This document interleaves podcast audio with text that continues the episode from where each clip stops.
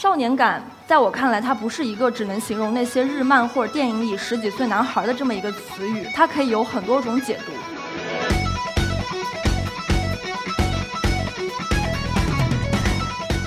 它是一种感觉，无论你的性别或者是年龄，你都可以拥有少年感的特质，那就是不会被世俗的这种打磨而变得很沧桑，也不会被自己内心的阴暗面所打倒。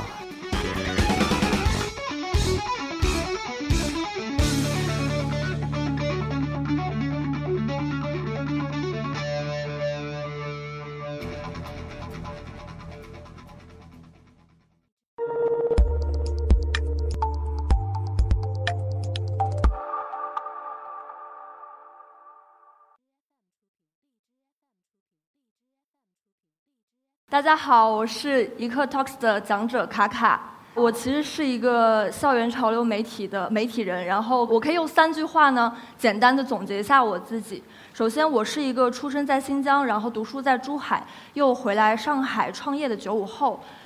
我是一个一旦决定做某件事情，就是别人都拉不回来的一个倔牛的这样的一个类型。然后我也是一个。怀揣着时尚梦，并且在正在努力翻身的一个咸鱼吧，可以这么说。我们今天呢来聊的一个关键词是少年感。少年感这个词呢，其实每个人的理解，我相信都有很多不同。少年感在我看来，它不是一个只能形容那些日漫或者电影里十几岁男孩的这么一个词语，它可以有很多种解读。它是一种感觉，无论你的性别或者是年龄，你都可以拥有少年感的特质。那就是不会被世俗的这种打磨而变得很沧桑，也不会被自己内心的阴暗面所打倒。这个我是我对少年感的理解。下面我来跟大家好好的来解读一下少年感。首先，我们来仔细的思考一下我们时下的年轻人，你你们觉得他们都有年轻人该有的样子吗？或者是说他们都有少年感吗？我想举两个例子。第一个就是，我觉得，呃，我我从我这一代开始啊。我也不知道，就是我们上一代是怎么样，但是我这一代，我的父母都会从小会潜移默化的告诉我说，你以后一定要成为什么样什么样的人，好像是有一个标准在那里。就像我现在创业，我父母虽然没有反对，但他们会说，呃，你应该做金融，因为金融行业更有前途，更赚钱。这是第一种情况。第二种是说。呃，很多年轻人他们因为种种的顾虑，选择留在老家过着这种安逸稳定的生活，呃，对，然后可能会放弃追逐自己的理想，也不想去什么一二线城市打拼。他们嘴里都是经常会抱怨这个社会，对社会啊，对自己都失去了信心，会说，哎，这个事儿不可能，哎，这个有风险，不要做。好像小小的年纪呢，就像过完了一生一样，就是这是我看到的两种现象。那这样一来，我们我们再去想一下，就是。是不是所有人都这样？所有人都是这么怂呢？其实也不是的。很多人，知名人或者是像我们这样的普通人，我们其实都在做一些事情，是怀揣着自己的一个赤子之心去做自己认为对的事情。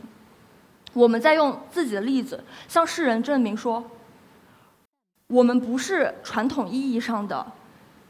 就是一定要是像传统世俗中的那样去追求我们自己的价值观、生活这些，而是按照我们自己的想的来去追求。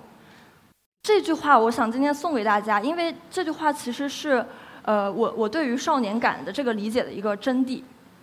其实很多人在社会现在的大环境下都会迷失自己，这样的话其实是没有办法去给到，就是给到这个时代更多新的东西。包括一些创造力、创新的东西，也没有什么蚂蚁能干过大象的这样案例。回到我刚才说的那个，就是追随自己的内心，有拥有一颗赤子之心，去努力做你对的事情，这个非常非常的重要。而我们追求的这个膨胀呢，也不是说只一味的去放大你自己啊，然后让自己感觉到好像我就是全世界的王这样，因为任何事情都适得其反的。我们提倡的是勇于。对自己的认识，而且就是认知和表达肯定。那找回少年感呢，并不是说让一定要跟一群少年待在一起，这样是没有用的。你缺少的并不是方法论，而是一个膨胀的态度，就是那种你来不来这场我都是主演的这种态度。